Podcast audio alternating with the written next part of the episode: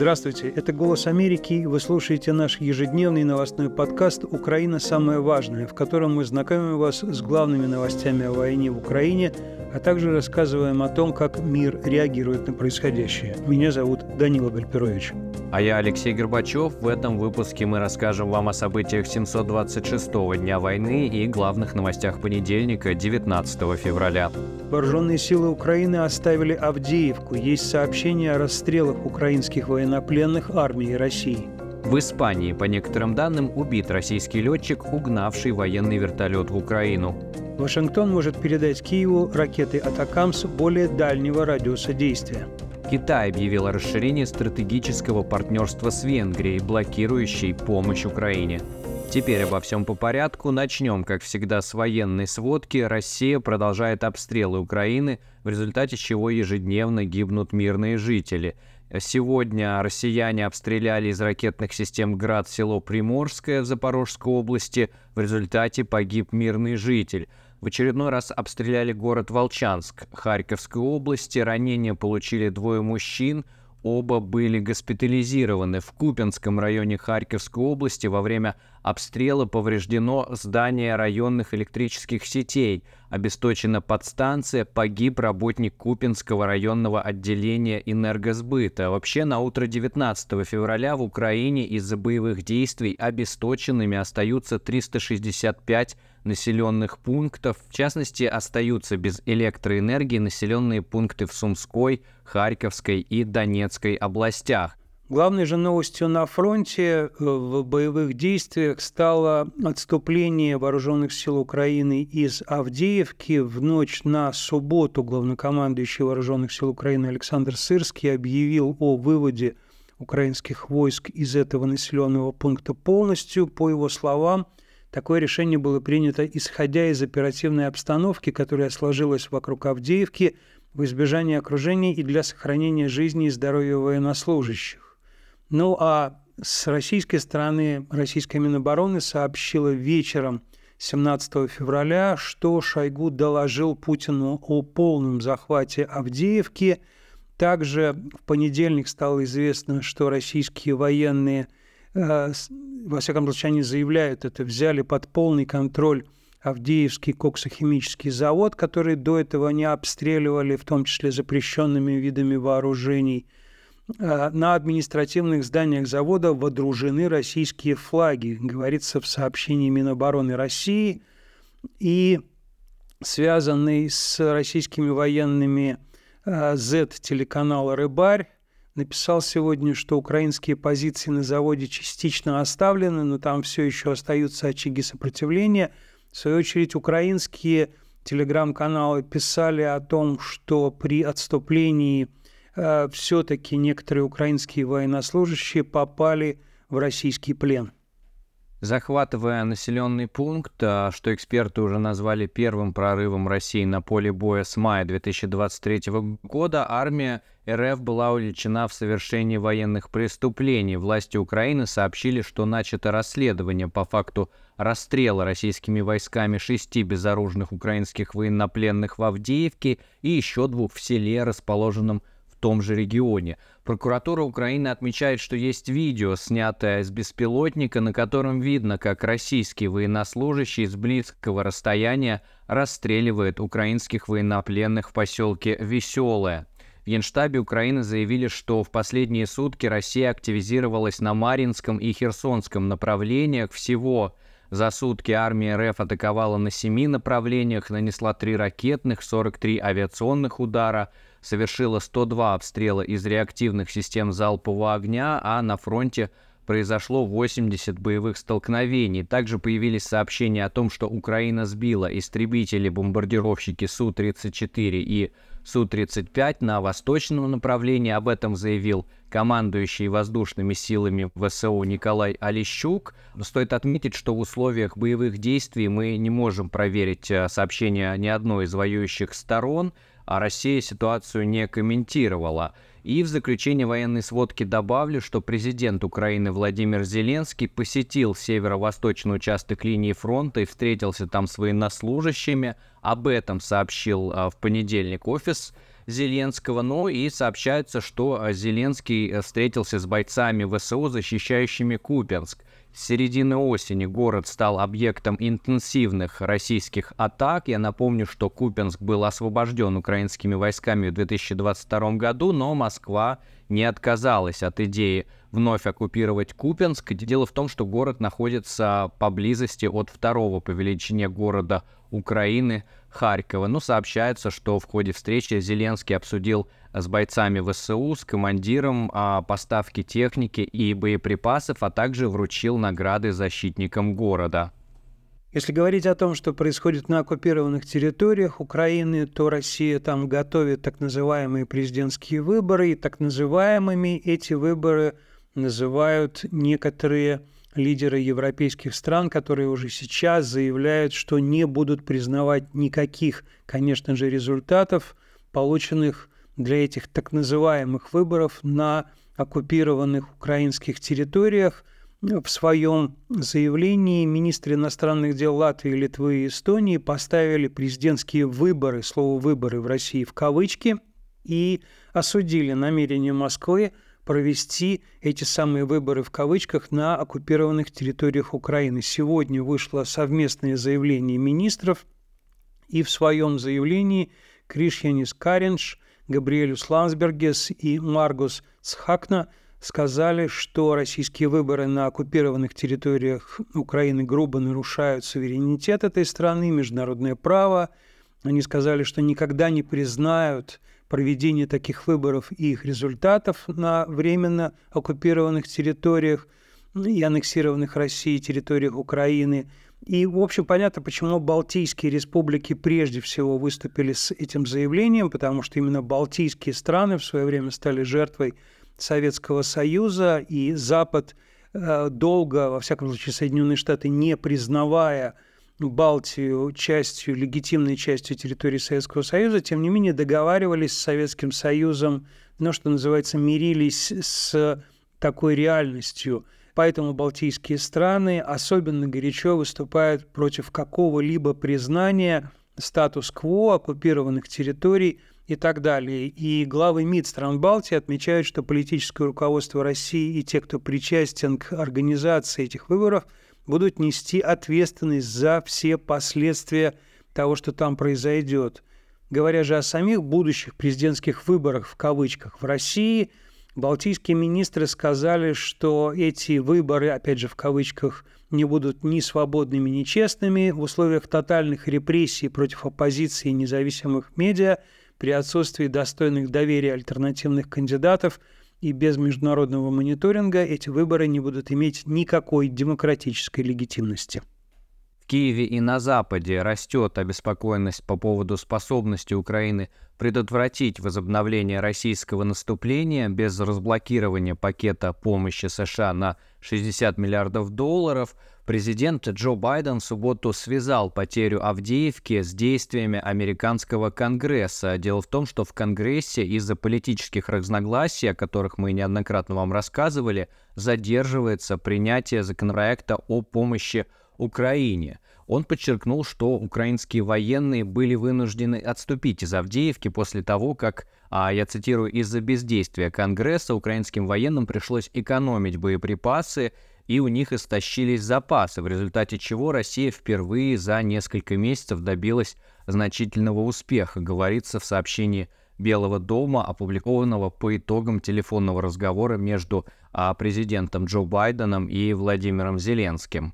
А сегодня же Джо Байден заявил, что он готов встретиться со спикером Палаты представителей Майком Джонсоном, чтобы обсудить законопроект о предоставлении военной помощи Украине. Я напомню, что на прошлой неделе Сенат принял этот пакет помощи. Он включает в себя помощь для Украины, Израиля и Тайваня, но Майк Джонсон заявил, что а, не планирует в ближайшее время ставить а, этот а, законопроект на голосование в Палате представителей, и а, он требовал а, встречи с Байденом. Ну и, собственно, как раз Байден подчеркнул, что а, готов а, обсудить происходящее с Джонсоном.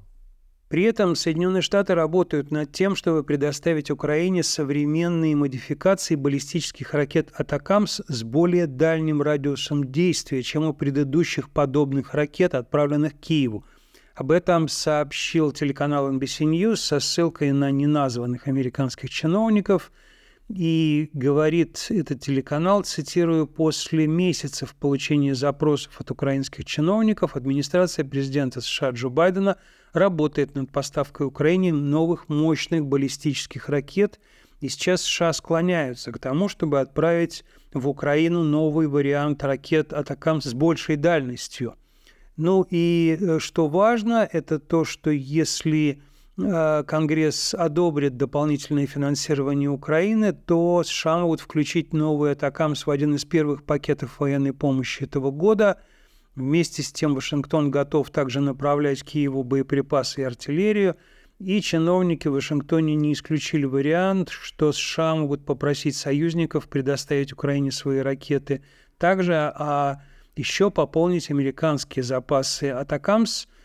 Там есть проблемы с Пентагоном, потому что военное ведомство США заявляет, что а, число этих ракет достаточно ограничено, и что ракеты вряд ли отправят в Украину без возможности пополнить собственные арсеналы. Между тем, Конечно же, в Европе особенно это было заметно в ходе Мюнхенской конференции по безопасности, обсуждают, как дальше помогать Украине. Во-первых, там в субботу выступил президент Украины Владимир Зеленский. Он сказал, что призывает западные государства увеличить военную помощь Украине. Он тоже сказал про то, что действия украинских сил – ограничиваются как раз достаточностью и дальностью оружия, и ситуация в Авдеевке это подтвердила, и также он сказал, что не рассматривает альтернатив помощи Соединенных Штатов Украине, потому что Вашингтон, по его мнению, остается стратегическим союзником. Но понятно, что в Европе обсуждают этот вариант. При этом председатель военного комитета НАТО, адмирал Роб Бауэр, заявил, что Запад был слишком оптимистично настроен – относительно хода войны России против Украины в 23 году. Я напомню, что, в общем, Роб Бауэр возглавляет военный комитет НАТО и является одним из глав Североатлантического альянса, главных чиновников в этой организации. Бауэр считает, что Запад полагал, цитирую его, если мы дадим украинцам необходимые боеприпасы и подготовку, они победят – и так далее. Но дело в том, что понятно, что Запад не дал э, Украине достаточного количества боеприпасов, Однако при этом он говорит, что сам факт, что Украина все еще является суверенным государством, что украинцы вернули себе 50% той территории, которую россияне захватили в 2022 году, является замечательным. Другие медиа сообщают о том, что все равно в Европе уже готовятся как-то вот э, самим помогать Украине, если в США э, президентом станет Дональд Трамп и откажется от помощи Украине. Об этом пишет Вашингтон-Пост. Процитирую одного из европейских чиновников, который, в свою очередь, цитирует Вашингтон-Пост, когда бывший и, возможно, будущий лидер свободного мира говорит, что он будет сидеть сложа руки и наблюдать, как Россия нападет на союзников по НАТО – мы должны переосмыслить, как могут выглядеть обязательства США по Европе и Украине. Должны надеяться на лучшее, но должны готовиться к худшему. И, в общем, если э, сценарий, худший сценарий предусматривает прекращение поддержки Украины и фактическое разрешение Путину дестабилизировать европейский регион – то ЕС должен обсуждать создание общеконтинентального, то есть общеевропейского дополнения к НАТО, которое работало бы вместе с американскими гарантиями безопасности, но также могло бы служить надежной альтернативой, если эти гарантии будут отменены. Мы уже говорили в своих подкастах о том, что Европа рассматривает вопрос создания собственных вооруженных сил объединенных, а также что Европа рассматривает вопрос о создании должности специального европейского комиссара по обороне. Есть очень много трудностей между европейскими странами в этих дискуссиях, но так или иначе они идут, и это уже отмечают даже и американские медиа. Также в рамках Мюнхенской конференции по безопасности прошла встреча глав МИД Украины и Китая. Министр иностранных дел Украины Дмитрий Кулеба заявил, что обсудил со своим китайским коллегой Ван И планы по проведению глобального мирного саммита, который согласилась провести Швейцария. При этом Китай принял участие, по крайней мере, в одной из подготовительных встреч, состоявшихся в преддверии саммита. Как отмечается в заявлении китайского министерства иностранных дел, а, Ваны сказал Кулебе, что Китай будет продолжать добиваться политического урегулирования путем диалога, а также а, Китай не будет подливать масло в огонь, использовать возможности для извлечения выгоды или продавать а, летальное оружие сторонам конфликта. Но ну, позиция Китая в данном вопросе показательно прослеживается новостью о переговорах а, Пекина и Будапешта. Я напомню, что Венгрия это страна, которая последовательно блокирует а, помощь Украине в Европе. А как передает Рейтер, а, китайский дипломат Ваны также посетил Будапешт, встретился с премьер-министром а, Виктором Орбаном. Агентство характеризует эту встречу как а, довольно-таки редкое событие, но вот э, показательно, что Китай пообещал углубить связи с Венгрией в области правоохранительной деятельности и общественной безопасности. При этом показательно, что китайское заверение в помощи в области общественной безопасности Венгрии пришло на фоне того, когда Будапешт работает над тем, что они называют уменьшением своей зависимости от западных стран. Конечно, в последнее время Будапешт активно сопротивляется а, вступлению Украины в Евросоюз, а также расширению НАТО в Европе.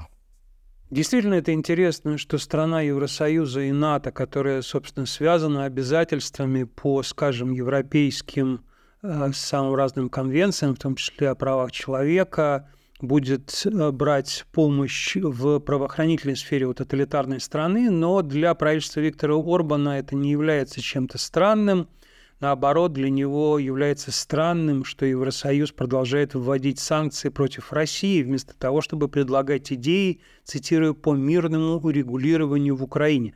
Так говорит глава МИД Венгрии Петр Серта. Он сказал, что Будапешт огорчен тем, что Евросоюз продолжает вводить санкции против России, и говорит, к сожалению, на повестке нет предложений по плану, который был бы нацелен на мир.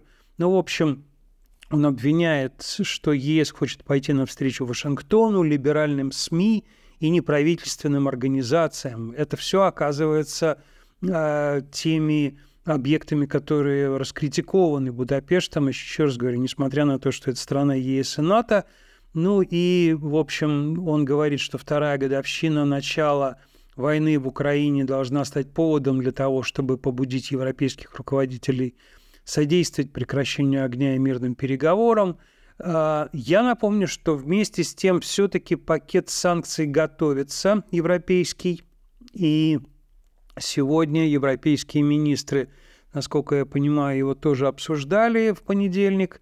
А, в этот пакет а, могут войти довольно интересные санкции, в частности, например, почему Венгрия его блокировала, потому что он предполагал несколько китайских компаний подвести под санкции, и это э, против этого выступал уже Китай и так далее. И, в общем, есть ощущение, что встреча Ван И и Виктора Орбана связана как раз с тем, что Пекин и Будапешт согласовывают свою позицию, как не допустить э, европейских санкций против китайских компаний – ну, а кроме того, в этот пакет, который обсуждается, европейских новых санкций против России, могут войти структуры, которые участвуют в производстве вооружений и поставке технологий электроники из Китая, и предлагают также ввести меры против судоходных компаний, которые занимаются перевозкой боеприпасов. Э, в общем, понятно, что все равно пакет санкций готовится, а скоро вторая годовщина войны России против Украины, открытой агрессии, и эти санкции, скорее всего, в каком-либо виде будут приняты. В Испании тем временем обнаружили убитым российского летчика Максима Кузьминова. Летчик этот в августе 2023 года угнал а, военный вертолет Ми-8 и перелетел на нем в Украину. Испанская полиция на момент записи этого подкаста официально не комментировала происходящее, но о новости сообщили некоторые испанские издания, а также Главное управление разведки Минобороны Украины. При этом, по данным испанских СМИ, убийство произошло еще 13 февраля в Аликанте. Журналисты выяснили, что тело Кузьминова со множеством пулевых ранений обнаружил сосед убитого, а позже следователи нашли в городе Кампелью сгоревшую машину, которую сосед Кузьминова видел покидающий место происшествия. Ну и что важно очень, что фактически Кузьминова приговорили в прямом эфире российского телевидения в октябре 2023 года в эфире телеканала «Россия-1» выходил сюжет, в котором представители спецназа Главного разведуправления Минобороны России Достославного ГРУ заявляли, что найдут Кузьминова, цитирую, накажут по всей строгости закона, и в том же заявлении они сказали, что он до суда не доживет. То есть какое-то очень своеобразное представление о строгости закона у представителей спецназа ГРУ, но я думаю, что практически ни у кого сейчас э, нет сомнений в том, что одной из главных версий будет то самое убийство, так сказать, экстерриториальное убийство человека, которого приговорили э, разведорганы России. Здесь мы переходим к нашей постоянной рубрике «Кого, где, за что», и в ней, Леша, я так понимаю, у нас очень много о том, э, как российские власти преследуют своих сограждан, пытающихся почтить память э, погибшего в тюрьме оппозиционера Алексея Навального. Да, действительно, Навальный, как известно, выступал против войны, последовательно критиковал режим, и весь мир уже облетели кадры из России, где людей, которые вышли на площади почтить память Навального, жестоко задерживает и избивает полиция, чтобы а, перечислить э, все случаи не хватит и десятка подкастов. В качестве наиболее показательного примера расскажу о ситуации в Сургуте. Там а, силовики избили Бакыта Карыбаева, активиста, который вышел 17 февраля к городскому памятнику, где он попытался возложить цветы в память о Навальном. При этом его задерживали, по словам а, активиста, а, как полицейские, так и сотрудники местного центра Э, центра по борьбе а, с экстремизмом. А как пишет Сибирь Реалии, в отделе полиции его избили, прикладывали к голове пистолет, а также заставляли лечь на пол и вытягивали руки вверх, требуя признаться, с какой целью он принес цветы. Активист также подчеркнул, что его обзывали фашистом, потому что он а, поддерживает фашиста Навального, а также требовали ответить чей Крым. Но сам Карыбаев а, на вопрос о том, почему он а, пришел почтить память Навального, заявил, что просто хотел отдать дань уважения с храброму и смелому человеку, который боролся за благополучие России. Надо сказать, что российская власть и те, кто на нее работает, показательно демонстрируют цинизм и пренебрежение ко всем человеческим чувствам и к чувствам тех, кто пытается почтить память Алексея Навального. Они последовательно разоряют мемориалы, которые возникают в самых разных городах России в память об Алексее Навальном – и также показательно э, демонстрирует свое пренебрежение или даже раздражение чувствами людей.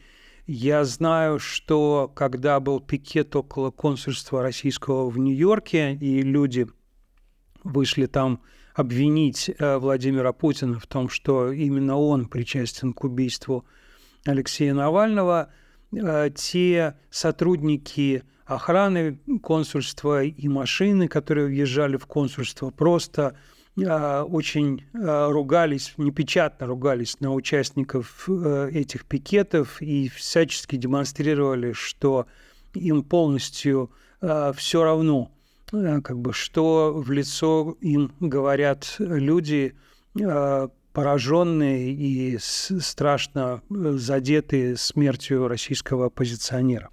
Мы же в своих подкастах обязательно будем продолжать рассказывать о том, э, как в России преследуют людей за антивоенную позицию, как в России избивают и сажают людей, которые выступают против недемократических действий властей России. И э, обязательно будем держать вас в курсе, потому что это тоже касается войны в Украине. Большое вам спасибо за внимание. На этом сегодняшний выпуск нашего подкаста «Украина. Самое важное» заканчивается. Его для вас провели Алексей Горбачев и Данила Гальперович. Пожалуйста, подписывайтесь на наш подкаст на платформах Apple и Google. Слушайте его на канале «Эхо». Можно еще слушать напрямую с сайта «Голоса Америки». До встречи завтра.